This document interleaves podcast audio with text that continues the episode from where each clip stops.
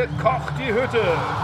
Er dribbelt alles in Grund und Boden. Jetzt kriegt der Gegenspieler Schnappatmung. Er vernascht sie alle. Im Lichte der untergehenden Sonne küsst der Ball die Latte. Die Grätsche aller Grätschen. Lupfen jetzt! Lupfen! Also, kicken kann er. Hallo und herzlich willkommen zu einer neuen Folge von Kicken Kanner. Fabian Scheler ist mein Name. Ich komme hier rein heute mit breiter Brust, denn äh, in der Medienliga gab es ein 6 zu 3 für Zeit Online. Bin also frisch gebacken auf Tabellenplatz 6 in Liga 1. Das erfreut die ganze Belegschaft, die ganze Mannschaft. Ich bin außerdem äh, was jetzt Podcast-Host bei Zeit Online und auch Sportredakteur bei Zeit Online. Und zur Feier des Tages aufgrund unserer triumphalen Medienliga Siege sitzt mir heute gegenüber Olli Fritsch. Hallo Olli. Hallo Fabi. Ja, ich äh, war letzte Woche noch in England bei der EM. Ja, und jetzt müssen wir uns wieder mit der profanen Bundesliga befassen.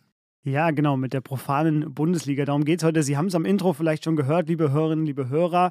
Wir sind zurück bei Kicken Kanner. Wir haben die EM hinter uns gelassen. Die ist gerade zu Ende gegangen. Transparenzhinweis, wir nehmen noch vor dem Finale auf, deswegen wollen wir hier noch keinen Sieger verkünden. Was wir heute schon wissen, ist, dass England im Finale steht. Alles weitere wissen Sie dann, wenn diese Folge erscheint schon. Bevor wir zum heutigen Thema wechseln, zur Bundesliga zurückkehren, sind wir heute auch ganz aufgeregt, denn unser junger Podcast bekommt sein erstes Update, seine erste Ergänzung, so wie jeder Podcast, der was auf sich hält. Wir bleiben nie stehen, wir gehen immer weiter, wir gehen mit der Zeit und auf äh, tausendfachen Wunsch hin, muss man ehrlicherweise sagen, fügen wir uns jetzt. Denn wir kriegen ja sehr viele Mails von Ihnen mit vielen Spielerwünschen, die wir besprechen sollen. Wir können das auf gar keinen Fall alles abarbeiten. Aber wir haben uns was überlegt, denn unsere neue Rubrik, die wir hier einführen wollen heute, heißt Mr. X. Olli, wer ist Mr. X? Warum tun wir so geheimnisvoll? Und vor allem, was hat Mr. X hier in diesem Podcast verloren? Mr. X ist ein Bundesliga-Scout, der mit uns zusammenarbeitet oder der uns Informationen gibt, aber nicht genannt werden möchte. Denn das sind natürlich alles Geschäftsgeheimnisse. Das ist alles hochpolitisch und ökonomisch ja sowieso. Wir haben das mal getestet bei unserer Live-Aufnahme vor Publikum, äh, als uns Spielernamen zugerufen wurden und uns Mr. X zugeschaltet war äh, per WhatsApp und äh, dann schnell reagiert hat und in vier, fünf Stichworten das bewertet hat und auch bepunktet hat, diesen Spieler. Und wir hatten so den Eindruck, das kommt gut an. Und da wir viel mehr Wünsche von Zuhörerinnen bekommen, als die wir jetzt absehbar auch behandeln können. Äh, wir können ja nicht jedem Fußballer eine Folge widmen. Haben wir gesagt, dann machen wir jetzt so eine Rubrik, wo wir, wo wir die sammeln können. Ich muss dazu sagen, Mr. X, das sind insgesamt auch mal zwei oder drei. Ich sage jetzt nicht immer dazu, wer das ist, aber wir nennen ihn jetzt mal der Einfachheit halber äh, Mr. X, denn das gilt natürlich für viele Scouts, dass die einfach nicht öffentlich reden wollen. Wer sich an unsere Live-Folge erinnert, wir können auch gerne nochmal darauf verweisen an dieser Stelle, der wird festgestellt haben, dass das Besondere an Mr. X war, diese, naja, wie soll ich sagen, Emotionsfreiheit und äh, analytische Kälte, mit der er die Spieler einsortiert hat. Manch einer hat im Publikum da so ein bisschen die Augenbrauen hochgezogen, als äh, Mr. X sein Urteil abgegeben hat. Und genau das äh, fanden wir auch gut. Denn ähm, es ist genau das, was wir hier im Podcast machen wollen, nämlich Spiele einsortieren, möglichst ohne viel Emotionen, sondern eben auf Grundlage ihres Talents, ihres Könnens. Und das kann allerdings Mr. X sehr gut. Will nicht sagen besser als wir, da sind wir ja immer ein bisschen. Ich will das schon sagen, ja. Das ist nun auch Teil unserer Recherche. Es fällt dir schwer, aber, das zu sagen, Olli. Ja, ich weiß, aber ich habe äh, drei Jahre dafür gebraucht, um diesen Satz äh, locker auszusprechen. Jetzt habe ich nur manchmal Rückfälle. Ja, anfangen wollen wir mit zwei Spielern. Wir wollen generell immer zwei Spieler an dieser Stelle im, im Podcast besprechen. Das soll jetzt auch nicht ewig dauern, das soll eigentlich relativ kurz abgehandelt werden. Und wir haben eine lange Liste an Spielern, die sie sich gewünscht haben. Und wir haben von dieser Liste jetzt mal zwei rausgepickt, wo wir sagen, denen werden wir jetzt in absehbarer Zeit keine eigene Folge widmen, aber deswegen kommen sie hier vor. Und das ist ein aktueller Spieler und einer aus der Vergangenheit. Und der aktuelle Spieler, fangen wir mit dem an, Das war ein Wunsch aus dem Rheinischen, der uns da erreicht hat. Da geht es um den Stürmer des ersten FC Köln, der vielleicht noch aus der Bundesliga wegwechselt. Das ist, glaube ich, noch offen. Aber wenn er bleibt, wird er bestimmt auch dieses Jahr wieder eine absolute Kultfigur in der Bundesliga und in Köln vor allem sein. Wer sich im Fußball auskennt, weiß, worüber ich rede. Es geht um Anthony Modest. Olli, was sagt Mr. X zu Anthony Modest? Er schreibt, mitspielender Neuner, sehr guter Kopfball, Klammer auf, Timing, Schärfe, Präzision, Klammer zu. Guter Abschluss mit erstem Kontakt. Spaßfußballer, passt, Klammer auf, nur, Fragezeichen, Klammer zu, nach Köln. Punktzahl 75. 75, ne, das ist aber ganz ordentlich. Passt nur nach Köln. Ich weiß nicht, ob das jetzt ein vergiftetes Lob ist, aber äh, Spaßfußballer und Köln, da sehe ich auf jeden Fall perfektes Match. Ich habe es im Kopf, während du es ausgesprochen hast, versucht, äh, einen Reim zu machen auf dieses Anthony Modest-Lied. Ist mir leider nicht eingefallen. Vielleicht beim nächsten Mal. Der zweite Fußballer, den wir besprechen wollen, ist ein Fußballer aus der ja, jüngeren Vergangenheit. Äh, die meisten kennen ihn, die meisten erinnern sich noch daran, wie er gespielt hat. Äh, Weltmeister 2014 geworden. Mittlerweile ist er Trainer in Österreich, in Altach. Und sein Name, äh, vielleicht auch das mittlerweile bei allen angekommen, Miroslav Klose. Was sagt Mr. X zu Miroslav Klose? Kopfballstark, Torriecher, internationale Klasse, trotz späten Wechsels in den Profifußball geschickt im Zweikampf ohne Gegner auszuspielen. Klassischer 4-4-2-Stürmer. Das war's. Punktzahl 90. Ah ja.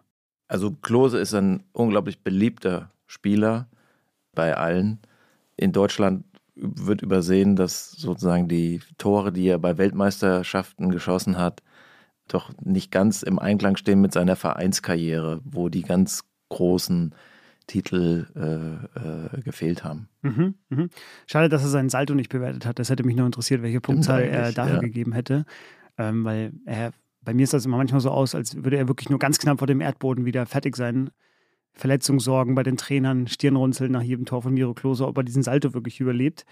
Aber er hat es geschafft, jedes Mal, auch wenn er so im Hocken gelandet ist manchmal. Ja, aber äh, schreiben Sie weiterhin Wünsche. Äh, hier können Sie Ihre persönliche äh, Meinung über Ihren Lieblingsspieler abgleichen mit der Sicht eines Experten aus der Bundesliga, der natürlich einen sehr geschäftsmäßigen Blick äh, auf die Spieler hat und sie ja wie Aktien bewertet. Genau, Mr. X, das ist unsere neue Rubrik. Schreiben Sie uns, schicken Sie uns Vorschläge. Wir und vor allem Mr. X freuen uns.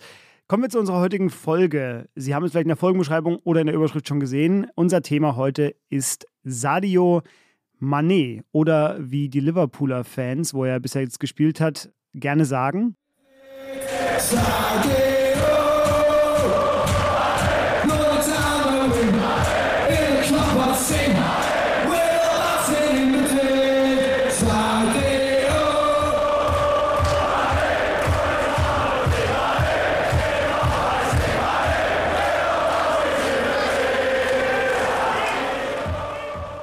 Das war ein Ausschnitt vor dem äh, ja, Warmsingen, vor dem Champions League-Finale 2019 in Madrid. We're all bouncing in Madrid ist die eine Zeile in diesem Lied Running Down the Wing.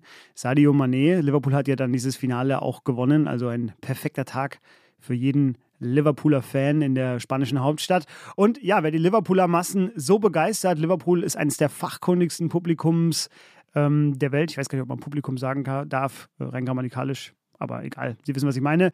Aber über den lässt sich jetzt schon sagen, kicken kann er. Aber wie gut ist Sadio Mané? Darüber wollen wir heute reden und auch äh, deswegen, weil er, das kann man glaube ich schon so sagen, dass er der Top-Zugang dieser noch laufenden Transferperiode ist, der in die Bundesliga gewechselt ist. Ähm, Sie haben es ja alle mitbekommen, die Bundesliga hat Robert Lewandowski verloren, die Bundesliga hat Erling Haaland verloren, aber sie hat eben Sadio Mané hinzugewonnen. Und weil die Bundesliga jetzt an diesem Wochenende, an dem unser Podcast erscheint, wieder losgeht, ist das unser Thema.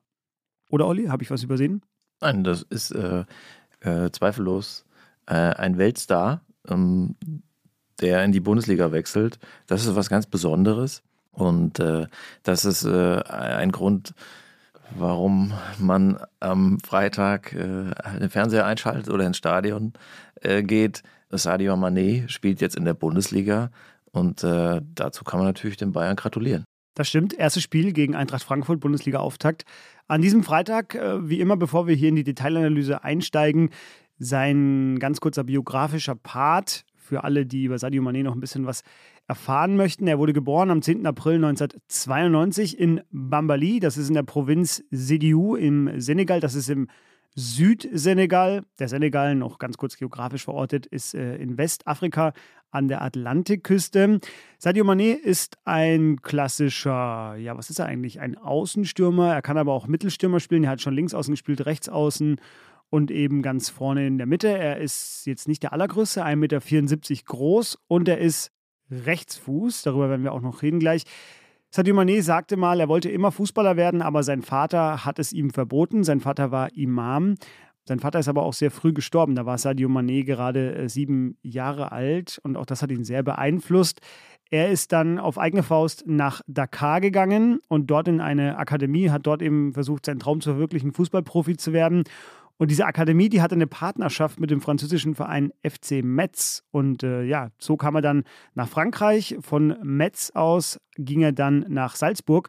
Als Ralf Rangnick ihn ja, entdeckt hat, will ich jetzt gar nicht sagen. Ich würde jetzt einfach mal behaupten, RB Salzburg hatte damals sehr viel Geld gezahlt. Das war nämlich der Rekordtransfer für Metz, also ein historischer Transfer. 4 Millionen Euro hat Salzburg damals schon für ihn gezahlt.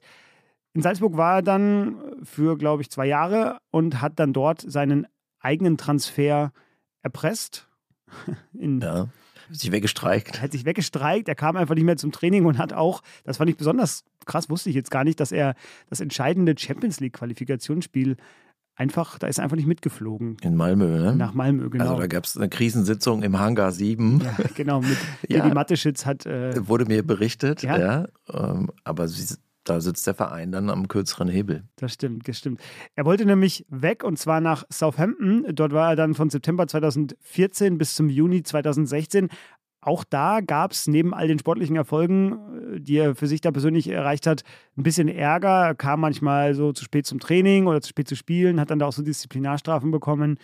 Hat auch da mal vier Monate lang kein Tor geschossen, also ist da durch so ein paar Tiefs gewandert. Aber Jürgen Klopp hat gesagt, den brauche ich bei mir in der Mannschaft und hat ihn dann nach Liverpool geholt für 34 Millionen Pfund. Damit wurde er der teuerste Spieler Afrikas aller Zeiten, zumindest zum damaligen Zeitpunkt. Naja, und jetzt eben im Sommer 2022 wechselt er 30-jährig nochmal nach Deutschland zum FC Bayern. Er hat in sechs Jahren Premier League über 100 Tore geschossen. Er hat für den Senegal 91 Spiele gemacht bisher, hat dort 33 Tore gemacht. Er hat auf den Stationen, wo er war, alles gewonnen. Er ist österreichischer Meister, er ist Premier League-Sieger, FA Cup-Sieger, Champions League-Sieger, Super Cup-Sieger, Club-WM-Sieger und, das ist für ihn vielleicht der bedeutendste Triumph, aber er wurde in diesem Jahr Afrika-Cup-Sieger mit dem Senegal, ein Titel, auf den das Land ganz lange gewartet hat. Er wurde auch schon mal Torschützenkönig in der Premier League, das war 2019 und im gleichen Jahr wurde er Afrikas Fußballer des Jahres. Und das gleiche gelang ihm dieses Jahr erneut. Ja, was muss man noch über ihn wissen? Er hat angefangen, Fußball zu spielen mit einer Grapefruit. Das waren seine Anfänge, über die wir auch noch reden wollen heute. Und vielleicht dann nur noch dieses eine Zitat, was finde ich schon sehr viel über ihn aussagt. Er hat mal äh, gef gefragt, auf Wohlstand und Reichtum von Profifußball gesagt: Why would I want 10 Ferraris, 20 Diamond Watches or two planes What will these objects do for me and for the world? Also er sagt, ich brauche keine 20 Ferraris, denn das verändert in der Welt ja gar nichts. Ich helfe lieber meinen eigenen Leuten. Das ist Sadio Mané. Olli, welche Szene fällt dir ein? Welche These hast du zu ihm? Fangen wir mit der Szene an. Bayern-Fans werden sich erinnern. Mit lachendem und weinendem Auge. Weinendem Auge, weil sie damals verloren haben lachenden Auge, weil der jetzt, dieser Spieler jetzt für die Bayern spielen wird. Liverpool spielt in München Champions League Achtelfinale 2019. Hinspiel war 0 zu 0. Die Bayern hatten sich hinten eingemauert. Es wurde dann äh, als Erfolg gefeiert. Ähm, Im Rückspiel zu Hause in der Allianz Arena kann man das, aber dann konnten die das nicht mehr so machen, mussten auch äh, angreifen. Und dann hat man eben gesehen, welche Vorteile Liverpool hat gegenüber der Bayern-Abwehr. Es kommt ein langer Pass äh, aus der Abwehr von Van Dijk nach vorne. Die Bayern-Abwehr steht nicht gut. Die Innenverteidiger Süle und Hummels stehen zu hoch. Rafinha hebt das Abseits auf. Äh, Neuer kommt raus. Die Abstimmung stimmt da überhaupt nicht. Sadio Mané ähm, sprintet rein in die Lücke, äh, die er erkannt hat, nimmt den Ball an. Es kommt zu einer Art Zweikampf mit Neuer. Manet dreht sich fast 360 Grad oder sogar genau 360 Grad um Neuer herum und ohne aufs Tor zu schauen, chippt er den Ball mit seinem schwachen linken Fuß an Neuer vorbei, aber auch an Rafinha äh, vorbei, der zum Tor geeilt war. Äh, und Süle kommt dann auch zu spät. Und das macht er mit einer Lässigkeit, mit einer Selbstverständlichkeit. Und es war dann das 0 zu 1, was die Bayern äh, in, in Rückstand gebracht hat. Damals galt auch noch die Auswärtstorregel. Manet macht dann später sogar noch ein zweites Tor, nachdem er Hummels enteilt war durch einen Kopfball. Und es geht 1 zu 3 aus. Und das war letztlich der, der Anfang vom Ende für Nico Kovac bei den Bayern. Und in dem Jahr wurde Liverpool dann Champions League-Sieger.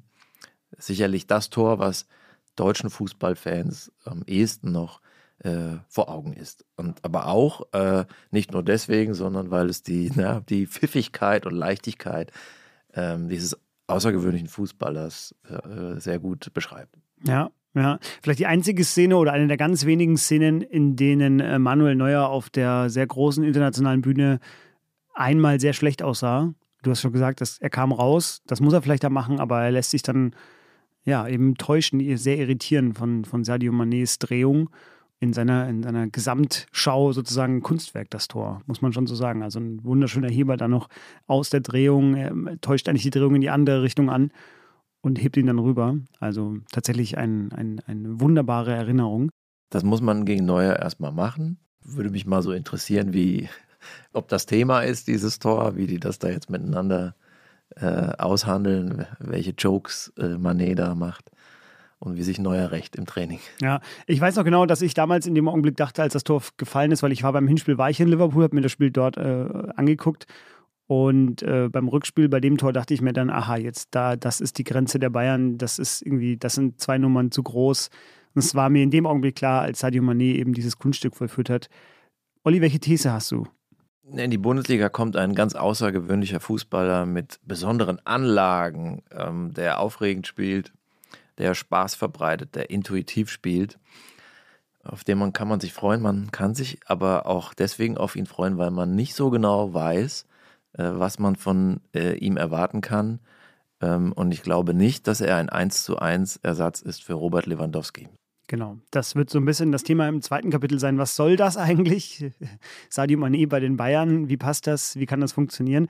Darüber wollen wir im zweiten Teil sprechen. Im ersten Teil wollen wir aber natürlich erstmal ganz klassisch fragen, was kann er eigentlich, äh, beziehungsweise was kann er vielleicht auch nicht. Er wechselt ja von Liverpool weg. Das ist erstmal an sich bisschen ungewöhnlich. Darüber haben wir kurz gesprochen, schon vorher, Olli. Ich will dir nur einmal kurz hinwerfen, was Jürgen Klopp dazu gesagt hat. Er sagte nämlich, It's a big moment. There is no point in anyone trying to pretend otherwise.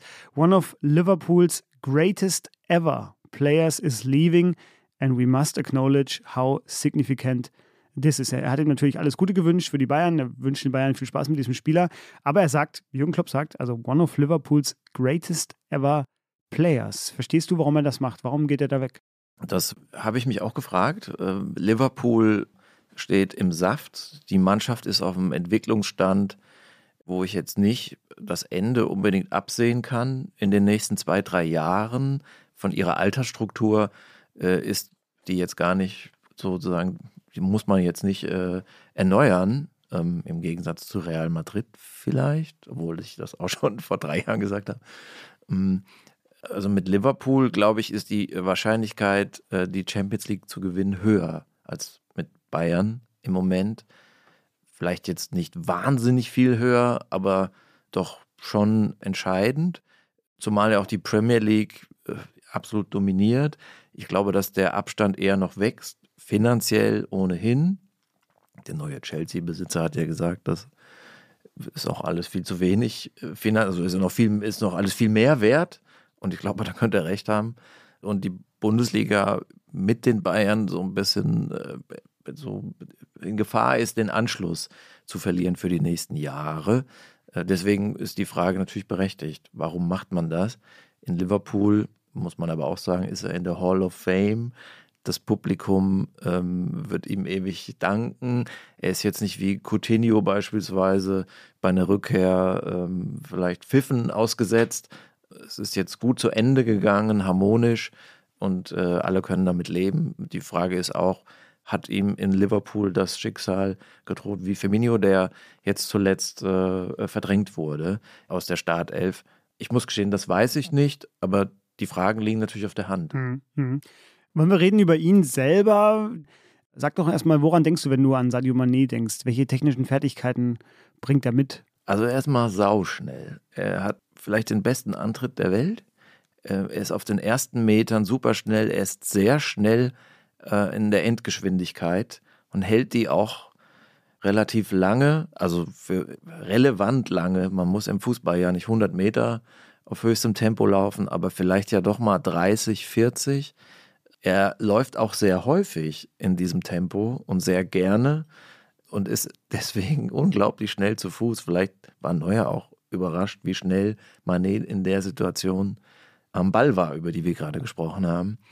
Dieses Tempo, diese Leichtfüßigkeit macht ihn da zu einem anderen Element, wenn man sich die Spiele anschaut von äh, Liverpool. Und das wird auch in der Bundesliga so sein. Ich glaube ja, dass äh, die Premier League noch dynamischer ist als die Bundesliga, die auch sehr athletisch ist. Aber hier wird es vielleicht noch mehr auffallen, dass man da so einen, jemanden hat, der irgendwie da, da durchfegt durch die Reihen und äh, oft schneller am Ball ist, mit vielleicht auch mit der Fußspitze, als jetzt der verdutzte Abwehrspieler oder Torwart damit gerechnet hat. Und ich glaube, das wird jetzt so regelmäßig der, der Fall sein, dass wir verdutzte Abwehrspieler sehen. Achten wir mal auf, auf, auf die Blicke äh, und die Körpersprache der Beteiligten dort. Ja, ja, die werden sich darauf einstellen müssen, auf dieses unglaubliche Tempo. Du hast es gesagt. Mir ist noch aufgefallen, er hat jetzt nicht nur absolute Abschlussqualitäten, also er ist ein Torjäger, das kann man auf jeden Fall festhalten, sondern er hat auch teilweise einen, einen Blick wie so ein Zehner für Vorlagen, wo er so Pässe spielt, die naja, die, mit der wenige Leute nur gerechnet haben in den, in den freien Raum, wo der Spieler dann reinstartet, seine Teamkollegen bei Liverpool. Gab da irgendwann eine Szene mit äh, Sherdan Shakiri, ich weiß nicht, das muss so 2018, 19 gewesen sein. So eine sensationelle Vorlage, einen Pass, den wirklich niemand hat kommen sehen. Und das hat er auch nicht zu knapp gemacht, denn bei Liverpool war er ja eingebunden in so ein Angriffstrio eigentlich immer. Und er war jetzt gar nicht allein verantwortlich dafür, dass die Tore fallen sollten. Das wird jetzt bei Bayern ein bisschen anders sein. Das wird gleich noch Thema sein bei uns.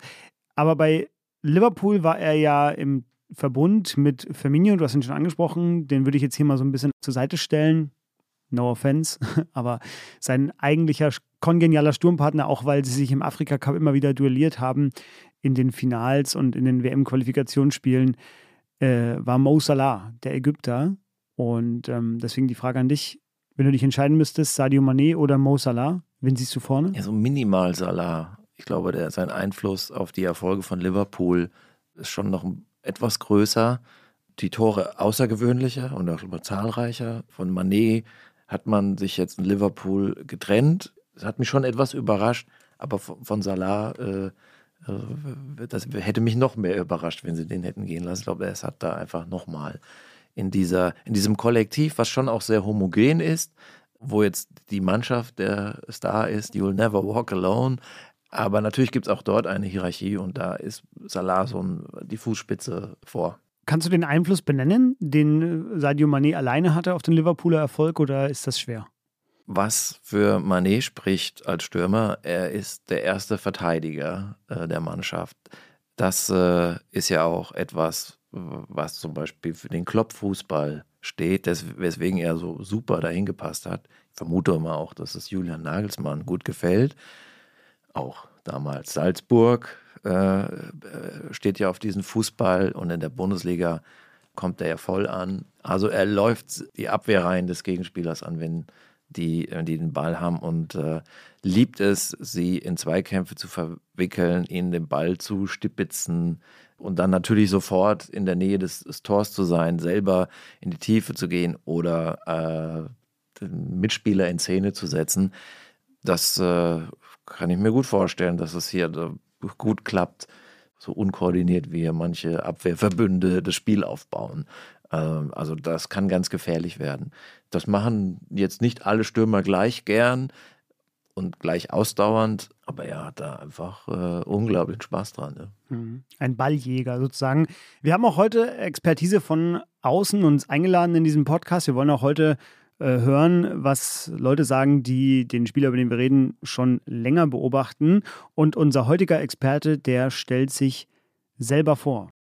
Je m'appelle Yoro Mangara, je suis journaliste sénégalais basé à Paris. Je suis consultant pour Radio France Internationale, France 24. Ja, Yoro Mangara, ein Sportjournalist aus dem Senegal, der in Paris lebt. Er arbeitet für Radio France International, hat er gesagt, aber hat früher auch für die BBC gearbeitet und auch für den Sender, der in Afrika die nächste WM zeigen wird, die in Katar stattfindet.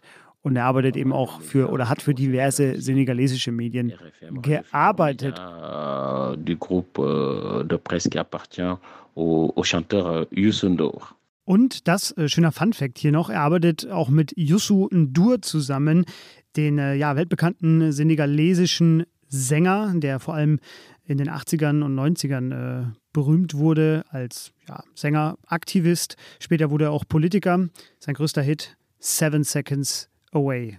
Die Älteren erinnern sich. Und äh, Joro Mangara, der hat erstmal ganz allgemein über Sadio Mané gesprochen und hat das hier gesagt. C'est un joueur top qui est peut-être pas grand de taille, mais qui a un jump extraordinaire. Il a l'une des plus belles détentes. Il marque beaucoup de buts de la tête, du pied gauche, du pied droit. Il s'est joué sur toute la ligne d'attaque, sur le côté droit, sur le côté gauche et il a terminé à Liverpool en étant avant-centre. Il a marqué beaucoup de buts avec le Reds. Il a bien commencé avec le Bayern de Munich avec ce penalty. Ne vous inquiétez pas, il va remplacer Lewandowski et il a quelque chose en plus parce que lui, il pourra attaquer la profondeur, ce que Lewandowski ne sait pas faire puisque Sadio Mane va deux fois plus vite que Lewandowski. Er ist ein Top-Spieler, sagt Joro Mangara. Er ist nicht der Größte, aber er ist trotzdem außergewöhnlich.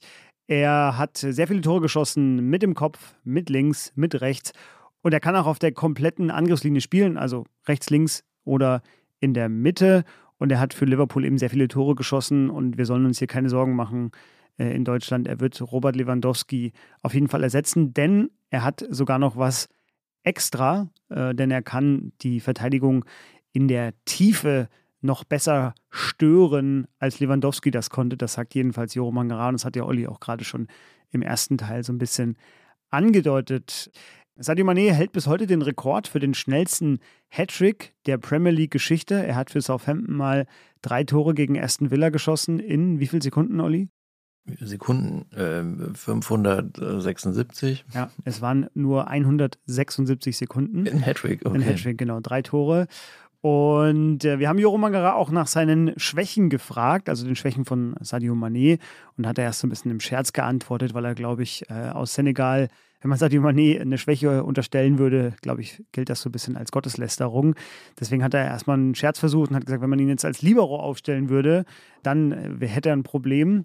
Aber er hat dann trotzdem noch gesagt, naja, sein linker Fuß, der sei noch ein bisschen ausbaufähig, hat er beim gleichen Atemzug ein Tor gegen Chelsea erwähnt dass er mit links geschossen hat, das außergewöhnlich war. Also so eine richtige Schwäche wollte er jetzt nicht zugeben. Finde ich ja interessant, dass man im Ausland glaubt, dass man in Deutschland noch mit Libero spielt. Ja, wie wir vielleicht an anderer Stelle noch mal im Podcast irgendwann aufgreifen werden, ist das ja auch so bei manchen Vereinen. Der Libero kommt zurück. Ich habe ja, einen Text von dir vor Augen, Olli. Ja, wir, wir investieren ja auch nicht in Aktien, sondern in Lebensversicherungen für die Altersvorsorge. Hat ja auch alles seine Vorzüge. Über, über Schwächen die wollen wir natürlich nicht unterstellen, äh, sondern analysieren.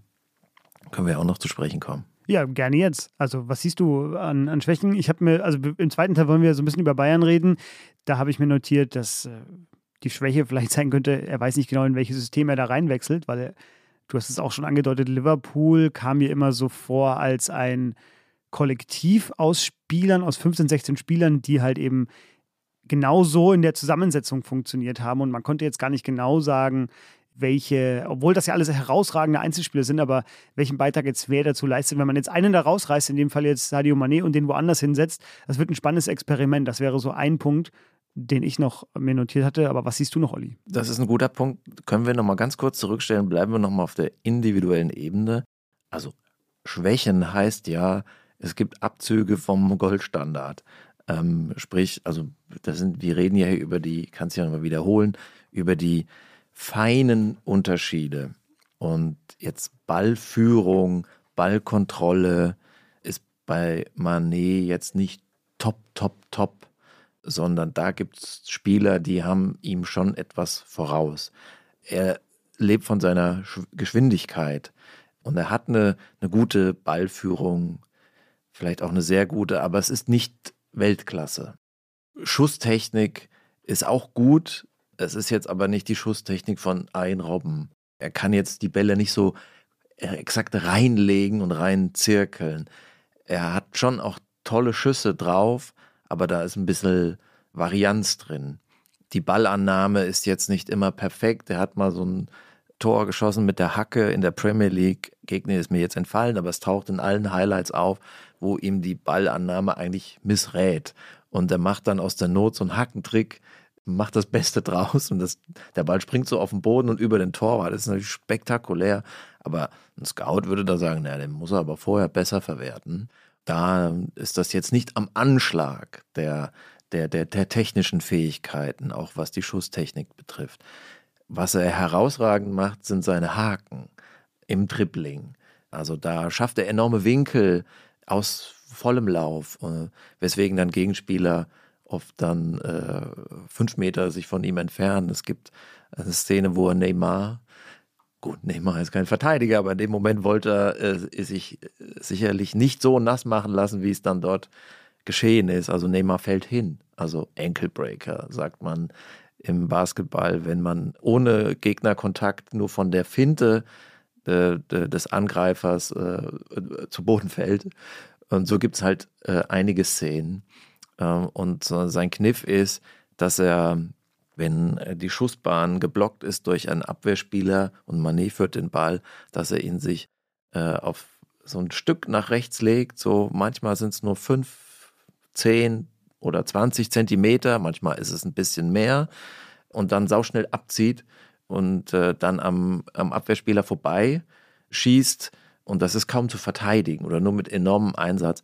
Äh, Champions League Finale 2022 in Paris gegen Real, die große Chance für Liverpool, Pfostenschuss von Manet passiert genau das. Er legt ihn sich, glaube sogar an dem Fall einen Meter nach rechts und schießt äh, dann durch zwei Verteidiger durch und Courtois am Tor kann den Ball noch, glaube an den Pfosten lenken und der Ball äh, geht dann nicht rein. Die Schusstechnik selbst fand ich jetzt nicht so überragend, aber dieser Trick davor, hm. äh, dieser Move, der ist Spitzenklasse und selbst von äh, den, den starken Verteidigern von Real dann nicht, nicht zu verhindern. Hm.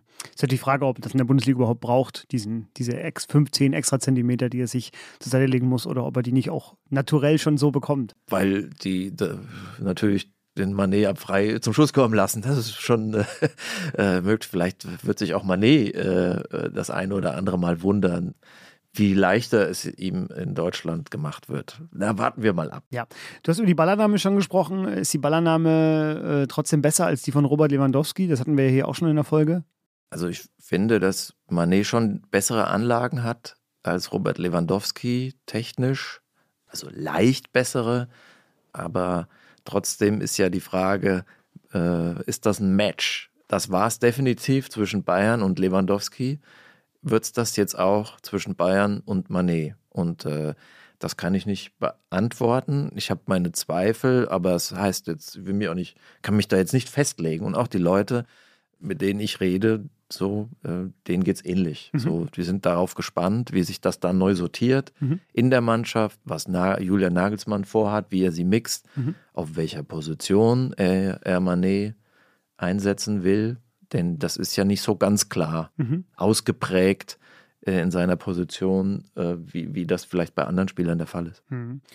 Wir wollen reden über Sadio Mané beim FC Bayern und du sagtest ganz in der Tradition unseres Podcasts, wo wir ja eigentlich taktische Modewörter und taktische Formationen eher vermeiden wollen. Ist mir was ähm, rausgerutscht, ja. Und äh, du hattest, wir haben kurz darüber gesprochen, was hat Julian Nagelsmann da eigentlich jetzt vor mit dem Ensemble, was er sich da zusammengestellt hat. Ich weiß nicht, darf ich sagen, dass du dann äh, auf meine Frage, soll das jetzt irgendwie ein 4-2-3-1 werden oder ein 3-5-2 oder ein 3-4-3, hattest du einfach nur gesagt, Wildwuchs. ne, die, äh, sozusagen die äh, Transferpolitik der Bayern äh, ist schon, wir kaufen viel, wir investieren viel, haben natürlich andere Möglichkeiten und dann gucken wir mal, wer sich hier durchsetzt. Das kann sich ja auch nicht jeder Verein leisten, ähm, dieses sozusagen Selektionsprinzip, das ist ja sozusagen der Kapitalismus auf den Fußball übertragen, hm, indem man auf die Konkurrenz setzt. Wildwuchs meine ich, dass ich mich schon frage, äh, ist das der adäquate Ersatz dafür? Vom Namen her auf jeden Fall, vielleicht sogar äh, ein, äh, noch, etwa, noch eins drüber, äh, weil er noch eine andere Ausstrahlung hat, Manet. Aber die Position ist jetzt irgendwie nicht ganz klar. Aber ich lasse mich gern auch eines Besseren belehren. Mhm. Und wenn äh, Nagelsmann ihn jetzt äh, als zentral, also Manet als zentralen Stürmer einsetzt, dann wird er seine Tore machen. Ob es jetzt dann so viele sind, wie Lewandowski, der eine super Quote hatte, das äh, weiß ich nicht, aber selbst wenn sie etwas niedriger ist, heißt es ja nicht, dass es ein Misserfolg ist. Mhm. Kann natürlich sein, dass das im Kollektiv auch gelöst werden soll, die Tore von Lewandowski zu ersetzen. Es gibt ja einige Namen, die da, äh, sage ich mal, für in Frage kommen. Angefangen bei Thomas Müller, Leroy Sané, Serge Gnabry, Kingsley Coman. Die beiden haben jetzt noch so einen ganz jungen Stürmer geholt aus Frankreich, Mathis Tell, der auch auf seine Minuten kommen soll. Und ich glaube, Eric Maxim Choupo-Moting soll auch noch bleiben. Also da gibt es wirklich sehr viele Optionen und sehr viele Möglichkeiten, wie es aussehen könnte, aber so genau weiß man es eben nicht. Ich muss sagen, mein Gefühl geht eher in Richtung, ich bin neugierig bis aufgeregt darüber, wie das aussehen wird und glaube, Julian Nagelsmann wird da sehr viel variieren und sehr viel jetzt keine eine Formation haben, sondern wird halt äh, auch im Spiel vermutlich ab und zu mal durchwechseln. Du hast hingegen leichte Zweifel geäußert, die hast du jetzt gerade schon ein bisschen ausgeführt. Äh, ist da noch mehr, was wir wissen müssen, was deine Zweifel angeht? Ich will es nochmal äh, verstärken, was ich meine. Manet ist vom Profil her ähnlich äh, wie äh, Leroy Sané, wie Serge Gnabry, äh, wie Kingsley Coman und selbst Thomas Müller oder sogar Leon Goretzka. Spieler, die eher in die Tiefe gehen, die geschickt werden müssen, die nachstoßen, und so viele, so viele Pässe kann Joshua Kimmich gar nicht schlagen, wenn die alle auf dem Platz stehen, äh, um, um die zu füttern. Lewandowski war ein Neuner, ein Zielspieler, der die, die Sache vollstreckt hat, was die anderen vorbereitet haben. Und das wird jetzt alles neu sortiert. Und jetzt ist die Frage, wer steht da am Ende im Strafraum äh, und muss das Ding über die Linie drücken? Oft ja ganz frei oder sozusagen nur das Letzte noch tun, was, was diese dominante Mannschaft, diese offensive Mannschaft bis dahin in die Wege geleitet hat. Und das war jetzt bisher nicht das Profil von äh, Sadio Mané.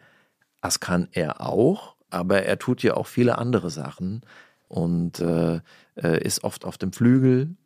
Er hat jetzt nicht so ein klares Positionsprofil, wie das Lewandowski eben dort ausgeprägt hat daher meine Skepsis. Ich sag mal, du kannst es ja denken, in der Bundesliga sage ich, wird reichen. Ist es, das eine oder andere Tor. Ist es, äh, ist der Bayern, ist Bayern Favorit? Die Frage ist, so kommt jetzt Leipzig mal, kommt da mal eine Spitzenmannschaft raus am Ende oder schafft es Dortmund mal die Abwehr sicher zu kriegen? Leverkusen hat auch ordentliche Voraussetzungen, aber die Bayern haben natürlich immer noch den besten Kader, deswegen sie sehe ich da jetzt nicht, wie sich da jetzt in den nächsten Jahren viel ändern könnte. Die Frage ist natürlich immer international. Mhm. Und äh, da würde ich schon sagen, ist die, ist die Chance, dass sie jetzt den Titel holen, nicht größer geworden. Mhm. Wenn man so will, also ich fasse das nochmal so ein bisschen zusammen, äh, gab es im Bayern-Kader bisher quasi ein klares Bullseye, wenn man sich die Dartscheibe vorstellt. Das war Robert Lewandowski, das war die Mitte, das Zentrum, um das alles gekreist hat. Und jetzt, äh, wenn ich das richtig verstanden habe, gibt es vielleicht vier oder fünf Felder, die Bullseye bedeuten. Man muss halt jetzt nur herausfinden, auf welches man werfen soll. Sadio Mané hat einen persönlichen Physiotherapeuten, der ihm von seiner Agentur zur Verfügung gestellt wurde oder wird. Der war früher bei Liverpool und kümmert sich jetzt nur noch um die Spieler der Agentur. Und äh, der war jetzt auch beim Afrika Cup dabei. Und er hat gesagt, äh, dass der Erfolg ihn noch hungriger macht. Ein klassischer Fußballsatz. Und dass falls es neue Herausforderungen gibt und neue Titel zu gewinnen gibt, dann wird er sicher für diese kämpfen. Und ähm, das verspricht auf jeden Fall, dass die äh, Bundesliga äh, genauso langweilig bleibt wie bisher, nämlich dass die Bayern wieder ganz vorne mitspielen werden. Aber international, das wird auf jeden Fall sehr interessant werden. Dazu möchte ich einen Satz sagen oder vielleicht auch zwei. Also ich bin ja bereit zu schwärmen und ich mag äh, Sadio Mané und sehen wahnsinnig gerne Fußball spielen. Aber das muss man jetzt erst noch überprüfen, ob das stimmt. Also er hat viel gewonnen in Liverpool. Er wurde Afrika-Cup-Sieger in diesem Jahr äh, und das war vielleicht das Highlight seines Lebens. Und was danach folgt, das wissen wir nicht. Ob er da jetzt extra Energie saugt oder ob er es ein bisschen langsamer angehen lässt, ob das eine stagnierende Aktie ist, eine fallende oder ob sogar noch was äh, äh, mehr rauskommt. So richtig wird sich das erst noch zeigen. Die Märkte warten auf Signale, sage ich mal dazu. Unser Experte Joro Mangara hat uns auch noch was gesagt und zwar genau zu der Frage, ist Sadio Mané der Lewandowski-Ersatz? Und wenig überraschend hat Joro Mangara da eine eindeutige Meinung. En plus, il est beaucoup plus mobile que Lewandowski et beaucoup plus généreux dans l'effort. Il pourra redescendre, tacler, défendre et à chaque fois de besoin, il peut changer de côté, jouer sur le côté gauche, jouer sur le côté droit, euh, essayer de déstabiliser l'adversaire, ce que Lewandowski ne peut pas parce que Lewandowski sur un côté, c'est impossible vu sa taille, et puis, il n'a pas la vitesse de Sadio Mané. C'est juste son avant-centre qui va se contenter de rester dans la surface. Alors que Sadio Mané, il peut chasser le ballon sur euh, tout le terrain. Il peut décrocher, il peut jouer meneur de jeu. Alors là, je peux vous assurer que vous avez un, top player. En plus, qui fera jamais de vague en dehors du terrain. Jamais. Vous n'allez pas l'entendre euh, dans le dossier des faits divers. Il est tout le temps focus sur ce qu'il sait faire. le terrain, le terrain, le terrain.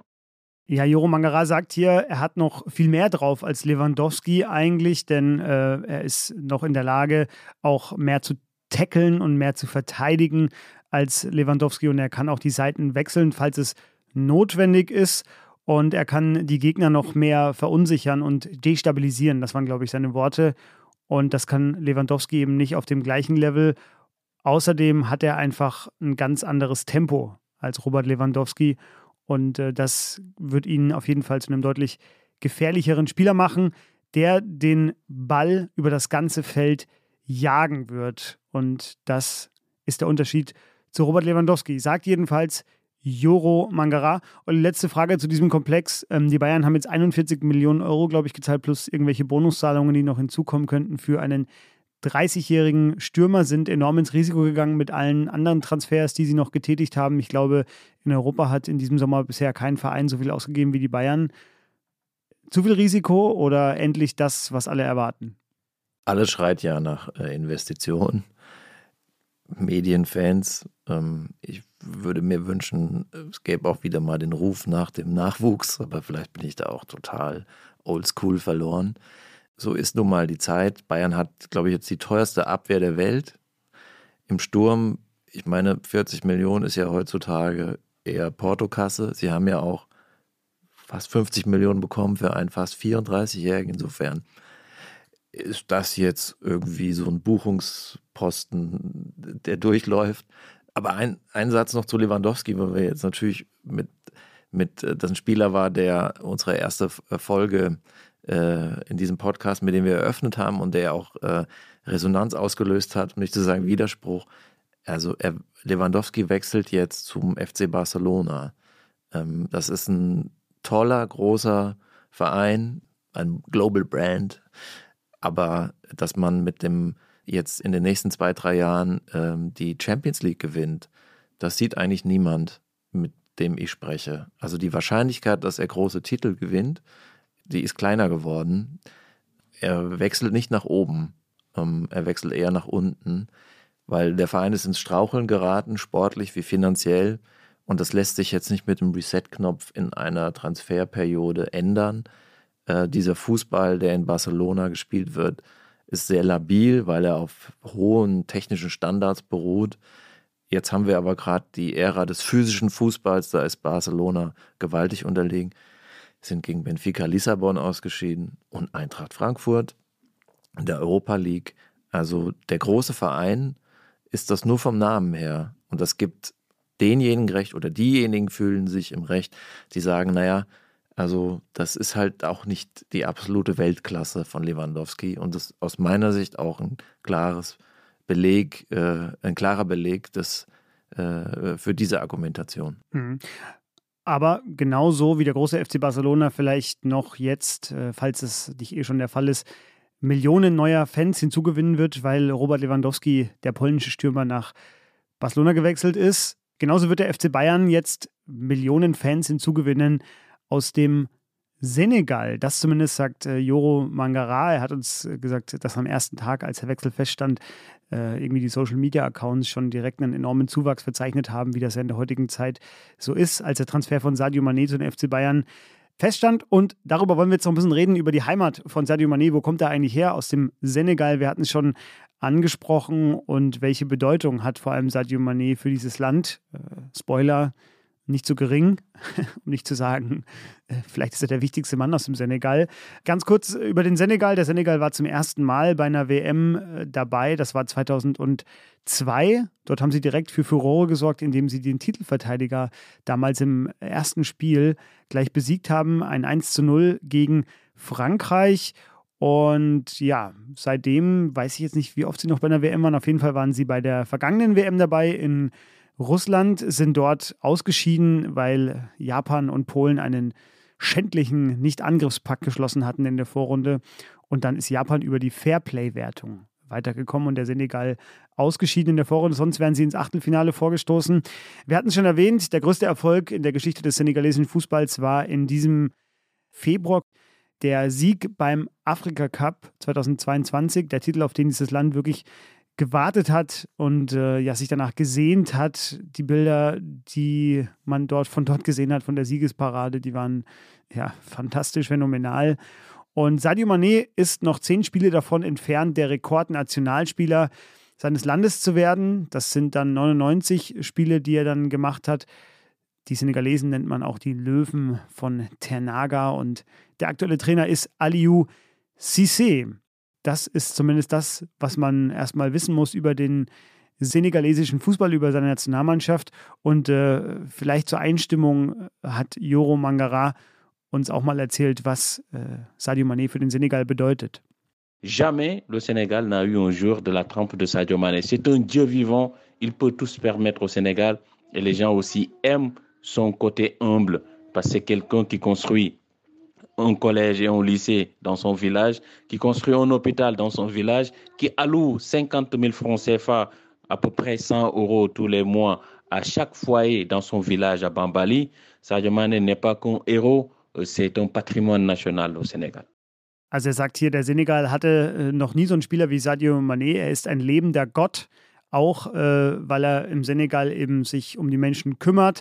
Er ist sehr demütig, ähm, er baut Schulen, er baut Krankenhäuser und äh, spendet regelmäßig Geld in seine Heimat und hat in seiner, in seiner äh, Heimatstadt Bambali eben ein Krankenhaus gebaut. Und äh, ja, Joro Mangara sagt, er ist nicht nur ein Held, sondern er ist ein Nationalerbe im Senegal. Meines Wissens war das ein Deal oder sozusagen ein Teil der Vertragsgespräche mit dem FC Liverpool. Als die in Stocken gerieten, äh, hat man sich darauf geeinigt, dass man äh, ein Teil, also dass der, dass der Verein die Gehaltserhöhung akzeptiert von Manet, aber damit ein äh, Krankenhaus finanziert in seiner Heimat. Es war eine Win-Win-Win-Situation, auch unter Einfluss des Beraters kann man ja auch mal sagen, dass äh, Berater haben ja einen schlechten Ruf, aber äh, es trifft ja auch nicht auf alle zu. Und das war auch eine gute Beratungsleistung, dass man das mal so eingetütet hat. Und dann hat sich der Verein drauf eingelassen, der Spieler. Und ähm, das ist ja auch etwas, wo, äh, worüber aktuell diskutiert wird, über gesellschaftliche Verantwortung. Und das war ein, äh, ein gutes Zeichen, was davon ausging. Wir haben vorhin schon die Liverpool-Fans gehört, wie sie über Sadio Mané gesungen haben, aber auch im Senegal singt man Lieder über Sadio Mané und anlässlich dieser Krankenhauseröffnung, das eben mit seinen Geldern aufgebaut worden ist in seiner Heimatstadt, das klang dann so.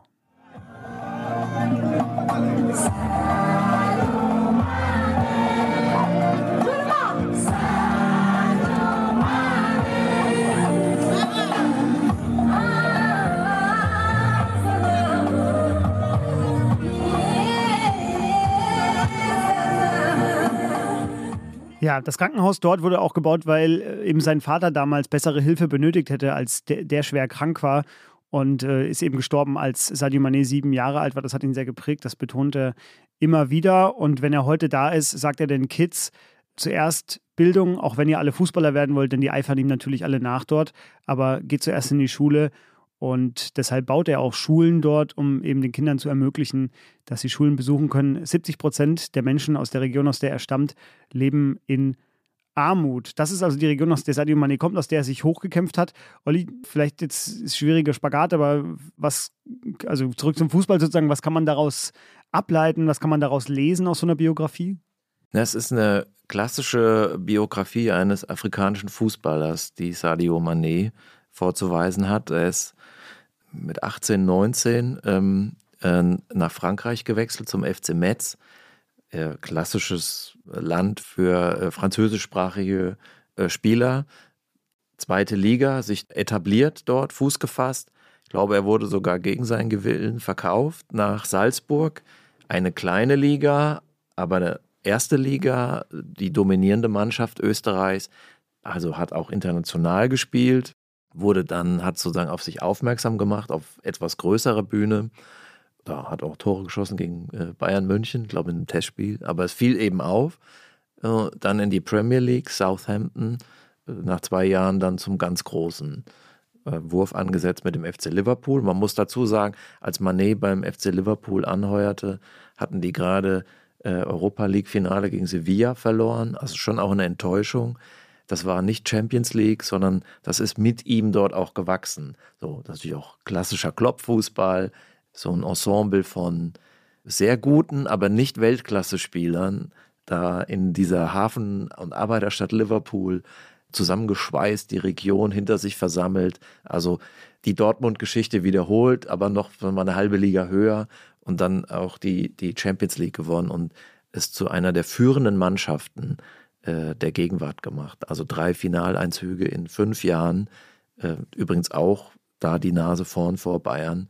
Also da hochzukommen, das ist natürlich eine, ein Märchen, äh, das, sich, das sich von selbst erklärt. Ne? Aus, mhm. aus einem äh, afrikanischen Dorf bis äh, an die Spitze des Weltfußballs. Ja, mhm. das sind die tollen Geschichten, die im Fußball möglich sind. Natürlich läuft das nur in Ausnahmefällen so. Mhm. Das muss man auch dazu sagen. Mhm.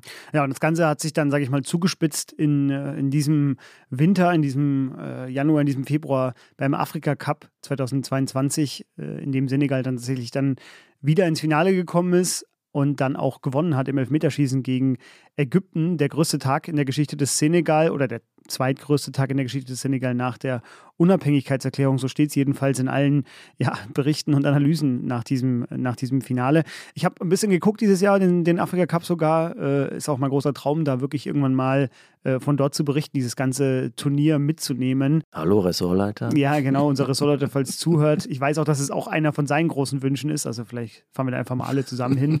Betriebsausflug. Ähm, Betriebsausflug zum Afrika Cup, genau. Wie fandst du das Turnier? Wie immer aufregend. Man, man sieht Szenen, die man jetzt sonst, äh, die man einfach nicht gewohnt ist, aber ja, es ist einfach auffällig, dass gerade in diesem Finale, wo dann Ägypten gegen den Senegal gespielt hat, es sind halt eben einzelne Spieler, in dem Fall Mo Salah und Sadio Mané, die auch noch zusammen bei Liverpool spielen, die ihre Mannschaft tragen, die, äh, die das ganze, die ganze Last ihres Landes sozusagen auf den Schultern tragen und die damit aber auch zurechtkommen und die halt dann ihre Mannschaft anführen. Sadio Mané hat auch, glaube ich, in der Nationalmannschaft ein bisschen eine andere Rolle als in Liverpool. Er hat da jetzt auch nicht so eine ganz überragende Torquote. Ich glaube, in, in ich habe es gesagt, 91 Spielen, 33 Tore. Das ist jetzt nicht die ganz große Ausbeute wie bei Liverpool, aber er musste halt eben ein bisschen sich mehr fallen lassen, musste halt sich mehr um die anderen kümmern, sozusagen, die da mit ihm spielen. Und es hat aber geklappt dieses Jahr. Und ähm, wie gesagt, die Siegesparade nach diesem Triumph, da können wir auch noch mal ganz kurz reinhören. Äh, also fantastische Bilder, kann ich nur jedem empfehlen, dass sich noch mal reinzufahren, äh, was da los war in, in Dakar, in der Hauptstadt vom Senegal.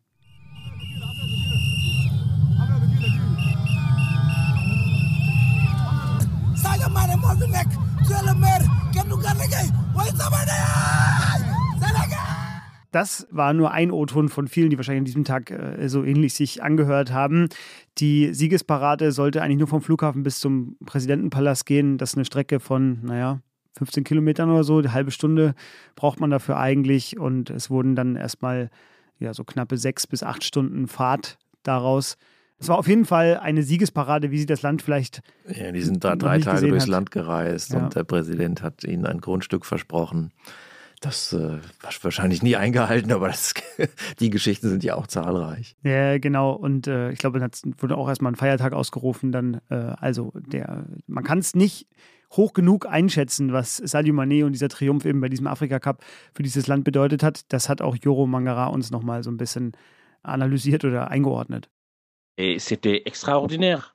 Entre l'aéroport Léopold Sédar Senghor et le palais de Dakar, c'est environ 15 kilomètres. à peu près 15 kilomètres, ils ont mis plus de 6 heures de temps pour allier euh, le palais. Pour vous dire que tout le peuple était dehors, c'est énorme. Le Sénégal vibre au rythme du football depuis, depuis plus de six mois. C'est quand même extraordinaire. Ja, das hat er auch nochmal hier gesagt. Also diese Strecke vom Flughafen bis zum Palast eben mehr als sechs Stunden und alle waren da, alle haben sich gefreut. Es war ein großer Tag. Und äh, das schönste Zitat finde ich jetzt am Ende, hat er gesagt, der Senegal vibriert noch immer wegen dieses Triumphs, äh, der ja schon sechs Monate her ist. Und es ist immer noch außergewöhnlich, was der Fußball den Menschen dort bedeutet. Und es geht ja weiter. Sie sind ja dabei in Katar, haben in der WM-Quali ja. Ägypten ausgeschaltet, äh, erneut Ägypten, wie schon im Finale des Afrika Cups. Und Vielleicht wir werden sie auch dort sehen. Schaffen sie als erste afrikanische Mannschaft einen Einzug in ein WM-Halbfinale ist ja eine richtig starke Mannschaft, ist ja nicht nur Sadio Mané. Aber bei diesem Turnier, bei dem Afrika Cup, hat man nochmal die unterschiedlichen Formen äh, und Wettbewerbsformen des äh, Fußballs erkennen können. Also die sportliche Qualität war ja nun wirklich nicht sehr hoch. Spiele waren auch oft langweilig, aber darauf kommt es ja auch nicht immer an. Ne? Nationalmannschaften haben eine andere Funktion. Da geht es um Identität und Herkunft und Emotionalität. Ähm, und was, was für die Spieler dort auf dem Spiel steht, das, das wissen sie. Ich glaube, sind da auch.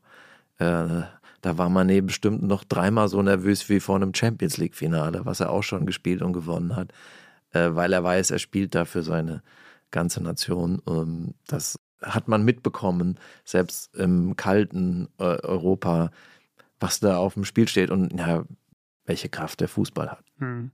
Vielleicht das noch, um äh, das Bild noch zu vervollständigen. Aus dem Senegal kamen einige große Fußballer. Sadio Mané ist der allergrößte, wenn man äh, den Worten unseres Experten Glauben schenken darf. Aber sie hatten eh schon immer gute Fußballer. El Hadji Diouf, äh, Jules Bocandé und ähm, vielleicht in Deutschland bekanntere Namen noch waren Dembaba, der bei Hoffenheim gespielt hat. Und vor allem auch schon ein bisschen noch vor der Zeit äh, Suleiman Sané, der Vater von Leroy Sané, ebenfalls senegalesischer Nationalspieler und eben nach Deutschland gekommen. Dann. Lange auch beim Club. Lange auch beim Club in Nürnberg gewesen. Ja, und natürlich eine ganz besondere Geschichte als einer der ersten schwarzen Spieler in der Bundesliga Anfeindungen ausgesetzt, sich aber trotzdem behauptet, den Fußball in Deutschland bereichert und dadurch auch eine Tür aufgestoßen hat ähm, und eine Diskussion äh, ja, mit angefacht hat äh, mit anderen Spielern, die letztlich auch unsere Kurven dann bunter gemacht hat äh, und toleranter, auch wenn wir wissen, dass das Problem natürlich nicht verschwunden ist. Das stimmt, das stimmt. Aber es wird äh, dank des Wechsels von Sadio Mané in die Bundesliga bestimmt wieder jetzt sehr viel mehr Aufmerksamkeit geben für den Senegal. Wir werden vermutlich äh, tolle Bilder sehen aus dem Senegal, wenn es um die Bundesliga geht. Joro Mangara hat uns auch eine schöne Anekdote erzählt, die in die 90er zurückreicht, wie die Bundesliga dort rezipiert wurde. Das wusste ich nicht und deswegen hören wir da auch nochmal rein. D'abord, et puis il faudrait que je précise aussi que c'est pas la première fois, hein, parce que dans les années 90, le seul championnat qui était suivi au Sénégal, c'était la Bundesliga. Il y avait ce qu'on appelait avec une télévision qui s'appelait à l'époque Cologne. on retransmettait les samedis et les dimanches ce qu'on appelait à l'époque football en Allemagne. Et ça nous avait permis de, suivre le Bayern, euh, Cologne, Bruno Labbadia, euh, de, de, suivre tous ces monuments du football allemand, Ulf Kirsen, de suivre euh, Suleiman Sané avec Wattelscheid, le, le père de euh, le roi Sané, euh, on suivait aussi l'Eintracht de Francfort, Gaudinho, JJ Okocha, euh, Anthony Yeboah. À l'époque, on avait football en Allemagne et ça nous permettait de regarder le football allemand et je crois que 30 ans après, le football allemand reviendra en force au, au Sénégal grâce, grâce Sadio Mané. Wir haben einige Namen jetzt gehört. Äh, Bruno Labbadia war dabei, äh, Gaudino, Gigi Okocha, Anthony Yeboah, Suleiman Sané wurde erwähnt und er sagt hier eben, dass in den 90ern gab es eben nur eine Liga, die im Senegal gezeigt wurde, das war die Bundesliga.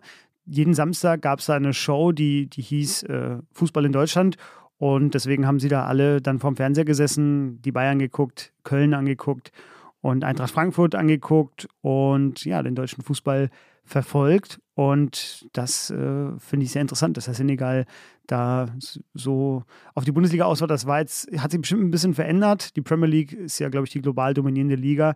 Aber er sagt eben auch, 30 Jahre später, der deutsche Fußball wird jetzt äh, zurückkommen nach Senegal dank des Wechsels von Sadio Mané. Wieder ein Markt erschlossen. Ein Markt erschlossen, wie die Strategen in München sich wahrscheinlich auch gedacht haben. Wir wollen ganz zum Abschluss äh, noch eine kleine Spielerei einbauen. Und zwar haben wir das zum Anlass genommen, wenn wir schon über Sadio Mané reden, über einen Spieler des afrikanischen Kontinents, wollen wir mal überlegen, welche Spieler hatte dieser Kontinent eigentlich hervorgebracht in der Geschichte des Fußballs und welche sind vor allem die besten fünf. Ich habe mir hier eine kleine Liste gemacht die mehr als fünf Spieler hat. Die Top 5 äh, afrikanischer Fußballer aller Zeiten. Ich habe auch mal ein bisschen ja. rumgefragt bei WhatsApp, bei ein paar Kumpels oder aber auch bei Leuten, die professionell im Fußball ja. arbeiten. Ja. Ähm, also eine, ähm, eine qualifizierte Liste sozusagen genau, ist daraus genau. gewonnen. Äh, ja. ja, weiß ich noch gar nicht. Noch ist sie nicht richtig abgeschlossen. Äh, es tauchen sehr viele Namen auf. Man müsste das vielleicht mal auswerten. Vielleicht rufen wir mal unsere Zuhörerinnen dazu auf, äh, mitzumachen. Es ist nicht so ganz einfach. Man muss schon auch darauf achten, äh, was heißt eigentlich afrikanischer Fußballer. Es gibt Spieler, die sind in Afrika geboren, sind dann aber relativ äh, schnell nach Europa äh, gekommen. Es sind Spieler, die sind in Afrika geboren, haben da ihre Fußballsozialisation in der Jugend erlebt und sind dann nach Europa. Claude Makelele beispielsweise ist in Kinshasa geboren, in Zaire, ist aber dann relativ früh nach Frankreich. Michael Essien aus Ghana hat auch nicht sehr lange meines Wissens in Ghana gespielt. Man muss sich schon angucken, weil uns geht es vor allen Dingen ja nicht, wir reden ja hier nicht um, das Kriterium ist jetzt nicht Hautfarbe, äh, um das klar zu sagen, sondern es geht um Sozialisation. Wo ist äh, dieser Spieler groß geworden, in welchem Fußballumfeld, in welchem sozialen Umfeld? Und da unterscheidet sich Afrika natürlich äh, von Europa. Also wir wollen hier alle, alle Fallen umgehen, dass wir nicht irgendwie positiven Rassismus betreiben. Das ist das, was äh, wir an, äh, mit diesem Podcast ja auch klar machen wollen. Wie wird ein Fußballer geprägt von seiner Herkunft? Mhm. Und du hast schon ein paar Namen erwähnt. Mir fällt noch Sami Kufo ein, habe ich hier noch auf meiner Liste ja, fang stehen. Fang mal an, fang mal an. Äh, ja, ich habe, wie gesagt, ich habe keine Top 5 gebildet. ich habe einfach nur wirklich mal wahllos aufgeschrieben, wer mir so eingefallen ist. Äh, Sami Kufo, JJ Okocha, Anthony Yeboah, Emmanuel Adebayor, Rigobert Song, Roger Millar, Didi Drogba, äh, Mo Salah natürlich, Yaya Touré. Sadio Mané. Also, das ist so, das sind so Namen, die mir dann sofort eingefallen sind. In der Top 5 habe ich jetzt konnte ich jetzt daraus nicht bilden, müsste ich mir deswegen nochmal Gedanken machen. Also, liebe Hörerinnen, liebe Hörer, schicken Sie uns mal gerne Ihre Top 5, falls Sie die aus dem Stegreif oder falls Sie auch länger überlegen wollen. Und äh, wir werden in der nächsten Folge darauf auf jeden Fall nochmal kurz eingehen. Jetzt bin ich aber gespannt, was du sagst. Oder? Ja, ich, hab, ich bin auch noch nicht fertig mit meinen Top 5. Ich würde sagen, das ist sozusagen äh, geben wir uns als Auftrag für, für, für das nächste Mal. Aber an der Spitze zu nennen ist Didier Drogba, der mal fünf Jahre lang etwa äh, so stark war als Mittelstürmer, so präsent, eine Physis und dann ja auch Champions League Finale 2012 das noch gekrönt hat. Vielleicht eine Zeit lang der beste äh, Mittelstürmer der Welt. Samuel Eto'o äh, in Barcelona ganz stark, äh, auch in einer ähnlichen Zeitspanne. Essien als defensiver oder strategischer Fußballer auf einem Level äh, gespielt hat, wo man sagt, das ist Weltklasse. Meine Kumpels nennen natürlich, ich komme aus Hessen, äh, Okocha und Jeboa. Abedi Pelé taucht auf, Georges Weah, mhm. der auch dann politisch hohes Amt in Liberia angenommen hat. Das ist immer eine ganz besondere Karriere. Und du hast ihn schon genannt, Roger Millar. Das ist für meine Generation der Spieler, der bei der WM 90 äh, diesen, diesen Kontinent auf die, auf die Fußballlandkarte gebracht hat. Da hat man sich mitgefreut mit seiner Art, Tore nicht nur zu schießen, sondern auch zu feiern, das kannte man so nicht. Und äh, das war einfach auch eine Identifikationsfigur, äh, in, nicht nur in Kamerun, sondern eben auch hier äh, in Europa. Aber natürlich die Gefahr der Afrika-Romantik spielt sozusagen natürlich, die muss man umschiffen. Äh, aber trotzdem ist es eine enorme Bereicherung und vor allen Dingen eine großartige Leistung, wenn man es aus einer so ja oft schwachen Infrastruktur dann in den europäischen Spitzenfußball schafft, so wie jetzt Sadio Mané. Und doch sage ich dann aber auch, das ist dann auch natürlich etwas, was ihm zur absoluten Weltklasse fehlt. Also was ist absolute Weltklasse, wenn jemand mit 18 oder sagen wir mal mit 20 schon bei einem internationalen Topverein ist, schon ein großes Turnier gespielt hat, bei einer EM, WM oder einem anderen Kontinentalcup, wenn eine klare Position, eine klare Aufgabe schon zu erkennen ist und er das über ein Jahrzehnt oder sogar noch länger kontinuierlich leistet. Das sind die Spieler wie Messi, Ronaldo, äh, Neuer, selbst Müller, äh, Lahm und noch viele andere. Und das ist Sadio Mané dann nicht, aber das ist gar kein Vorwurf, sondern das ist nun mal Teil seiner Vita. Er kommt mehr über die Individualität über die Leichtigkeit. Man sieht es ihm auch an, wie, wie er sich auslebt. Er, er lacht häufig auf dem Feld oder grinst sich ein, wenn er wieder mal einen Gegenspieler ausgetrickst hat oder wenn ihm mal was misslingt, dann macht ihm das jetzt auch nicht so viel aus. Diese Leichtigkeit ist jetzt in der Bundesliga angekommen und das ist natürlich einfach ein Grund, sich auf die neue Saison zu freuen. Mhm. Er hat auch gesagt, er ist jetzt 30 Jahre alt und er kann sich aber auch vorstellen, oder sein Physiotherapeut, glaube ich, hat das über ihn gesagt, der ihn ja betreut. Warum nicht, genauso wie Cristiano Ronaldo, auch bis weit in die 30er hinein noch auf höchstem Level spielen? Und ja, da kann sich die Bundesliga auf jeden Fall die nächsten Jahre noch, glaube ich, freuen. Wir wollen ganz zum Abschluss nochmal Joro Mangara hören, denn auch er hat sich dankenswerterweise Gedanken gemacht um äh, eine Top 5 ever der afrikanischen Spieler und bei ihm sind das äh, diese fünf. Ich glaube, es sind am Ende sogar sechs, die er nennt, weil er, ihm fällt es genauso schwer, sich festzulegen. Les cinq meilleurs footballeurs africains de tous les temps, bof. Cette question, vous l'aurez posée à un autre journaliste, peut-être qu'il va vous donner un autre top 5. Mais pour moi, mon top 5, c'est Samuel Eto'o, Mr. George, George Weah. Je mettrai bien sûr Sadio Mane, Mossala. Et le cinquième, pour moi, c'est Yaya Touré. Voilà. Pour moi, c'est les cinq meilleurs footballeurs de tous les temps. Et peut-être si on me demandait d'ajouter un sixième que j'ai omis, ce sera Didier Drogba. Voilà. Da schiebt er noch äh, ganz, ganz zum Schluss noch nach, Didier Drogba, eben, den du als erstes noch genannt hattest. Der kommt bei ihm auch noch auf die Liste. So, das war unser Hauptteil. Wir kommen zum Abschluss. Äh, wir wollen wie immer das Urteil äh, festhalten in Zahlen, denn die Zahlen lügen bei uns im Podcast nicht. Und wir kommen zur Powercard für Sadio Mané. Die Powercard. Wie immer unsere vier Kategorien, die wir hier äh, haben: Talent, Performance, Balance, Autonomie. In der Reihenfolge, glaube ich, beim letzten Mal war ich in der falschen Reihenfolge, aber das hatte ich jetzt nicht aus dem Konzept gebracht, Olli, sondern du hast wie immer das Urteil gefällt. Ich bin gespannt. Und ähm, genau, die Powercard für Sadio Mané, Kategorie Talent, habe ich eine 95. Ich habe sehr wenig erkannt, was bei ihm fehlt. Sein linker Fuß hatten wir kurz thematisiert, ist vielleicht noch nicht ganz perfekt, aber eigentlich bringt er alles mit, um egal auf welcher Position vorne, also rechts außen, links außen oder Mittelsturm zu spielen. Und auch selbst im Gegenpressing, also im Ballerobern, hat er seine absoluten Stärken. Deswegen von mir nur fünf Punkte Abzug vom vollen Wert. 90 habe ich.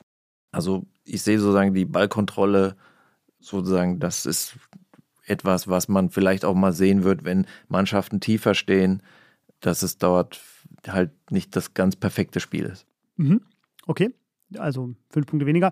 Äh, Kategorie Performance, äh, ich fange einfach wieder an, habe ich eine 98, also einen sehr hohen Wert, denn mir fallen wenige bis keine Spiele ein, wo er nicht alles gegeben hat. Das sagen auch alle, die ihn beobachten, dass er sich immer aufopfert für die Mannschaft. Er selber hat gesagt, stellt mich da auf, wo ihr mich braucht außer vielleicht in der Abwehr oder im Tor. Aber ich werde immer alles geben für die Mannschaft und das glaube ich ihm auch. Und deswegen, äh, also wenn er auf dem Feld steht, dann ist er da. Da habe ich 100. Ja, siehst du, kein Unterschied. Das gilt für jedes Spiel. die Power, die er mitbringt, aber auch, wer es aus Bambali schafft bis in den Olymp, Ja. der kriegt 100. Genau. Kategorie Balance, also Beidfüßigkeit, wie kann er spielen in verschiedenen Systemen, wollen wir hier einfließen lassen, habe ich ebenfalls eine 95 wie schon beim Talent, denn er ist rechts sehr stark mit seinem rechten Fuß, mit seinem linken Fuß auch, hat er auch schon ein Tor gemacht, auch wenn es da vielleicht noch nicht ganz so perfekt ist. Er kann auch mit dem Kopf Tore schießen, er hat sich durchgesetzt in Frankreich, in Österreich, in England und vor allem in England ähm, in der Premier League. Er hat auch in der Champions League in den K.O.-Runden immer wieder entscheidende Tore geschossen. Er hat sein Land zum kontinentalen Titel geschossen und jetzt eben kommt er nach Deutschland, hat immer die Doppel- und Dreifach- und Vierfachbelastungen gut weggesteckt. Das führt bei mir zu dieser 95 bei Balance. Habe ich 96. Er ist sowohl defensiv wie offensiv, ja, stark. Und ich habe auch schon starke Tore mit links von ihm gesehen, aber auch schon Assists. Er balanciert das alles aus, was man sich erhoffen kann. Hm. Letzte Kategorie Autonomie. Bei mir der niedrigste Wert von den vier Werten äh, habe ich jetzt eine 90, denn ich habe ihn bisher vor allem gesehen eben in Spielsystemen, die man wohl so als ja, Pressing-System beschreiben würde. Ähm, weniger Ballbesitzfußball, sondern eben so stark, wenn es schnell geht. Der ist ja auch ein sehr schneller Spieler, wir hatten das thematisiert.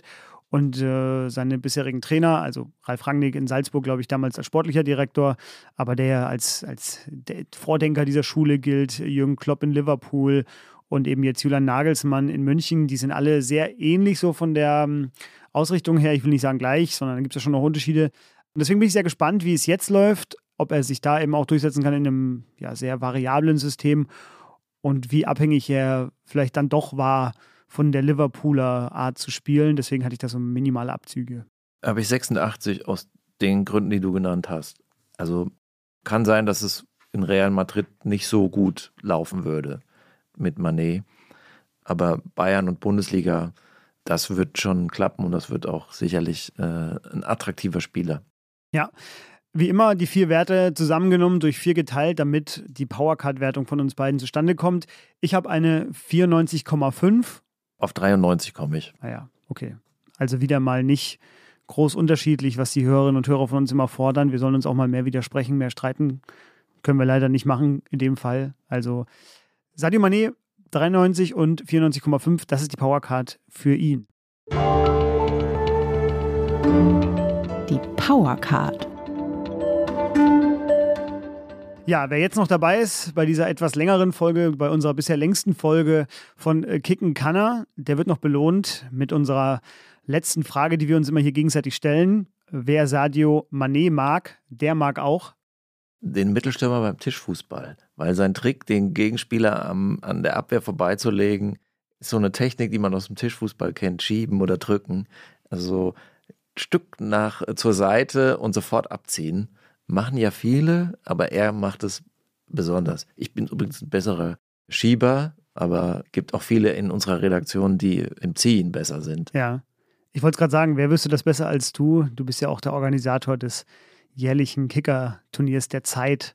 Das kann man, glaube ich, an der Stelle mal sagen, dass Olli sich da in die Bresche wirft, um dieses Turnier einmal, zustande zu bringen. Einmal habe ich es bisher mal Einmal? sehen, ob das Zukunft hat. Einmal, aber das war dieses Jahr beim Sommerfest, hast du äh, eben den Turnierdirektor gespielt, beim Kicker-Turnier.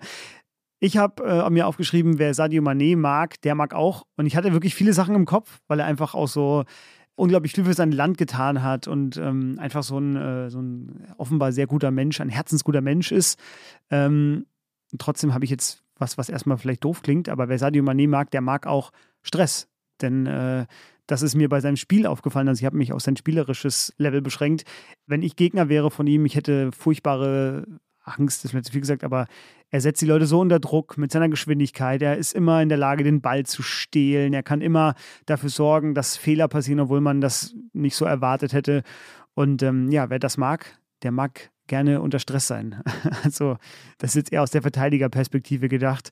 Und äh, da ich aus der Verteidigung oder in der Verteidigung groß geworden bin, habe ich diese Perspektive eingenommen. Ja, man sieht schon vor sich, wie der BVB-Abwehr das ein oder andere Mal enteilt. Ja, das werden wir auf jeden Fall beobachten in diesem Jahr. Ja, so, dann hätten wir es für heute. Wie immer, wir sind gespannt auf das, äh, was Sie zu sagen haben zu Sadio Mané, der Topstar der Bundesliga in dieser Saison. Hoffen wir, dass er verletzungsfrei bleibt. Natürlich, das wünschen wir jedem Fußballer. Wie immer gilt, zerreißen Sie uns für unser Urteil oder stimmen Sie uns zu. Schicken Sie uns vor allem Ihre Top 5 ever afrikanische Fußballer und schicken Sie uns auch weiter Vorschläge für Mr. X, unsere neue Rubrik, die wir heute eingeführt haben. Das können Sie machen, indem Sie uns schreiben, eine E-Mail an fußball.zeit.de, Fußball damit mit Doppel-S geschrieben. Und Sie können auch twittern unter Kicken kann er dem Hashtag, da lesen wir mit. Und wir freuen uns da auf Feedback von Ihnen. Olli, gibt es sonst noch was zu sagen? Nee, genau. Genau. Wir freuen uns auf Ihre äh, Mails und Eingaben und äh, machen Sie mit, äh, unterstützen uns hier inhaltlich und äh, das soll ja Sinn der Sache sein, dass wir hier irgendwie die verschiedenen Welten auch miteinander ins Gespräch bringen. Also, Mr. X freut sich auch. Die Bundesliga geht wieder los. Das Warten hat ein Ende. Sadio Mané, wir haben ein Auge darauf. Sie jetzt nach dieser Folge bestimmt auch. Bis zum nächsten Mal. Tschüss. Tschüss.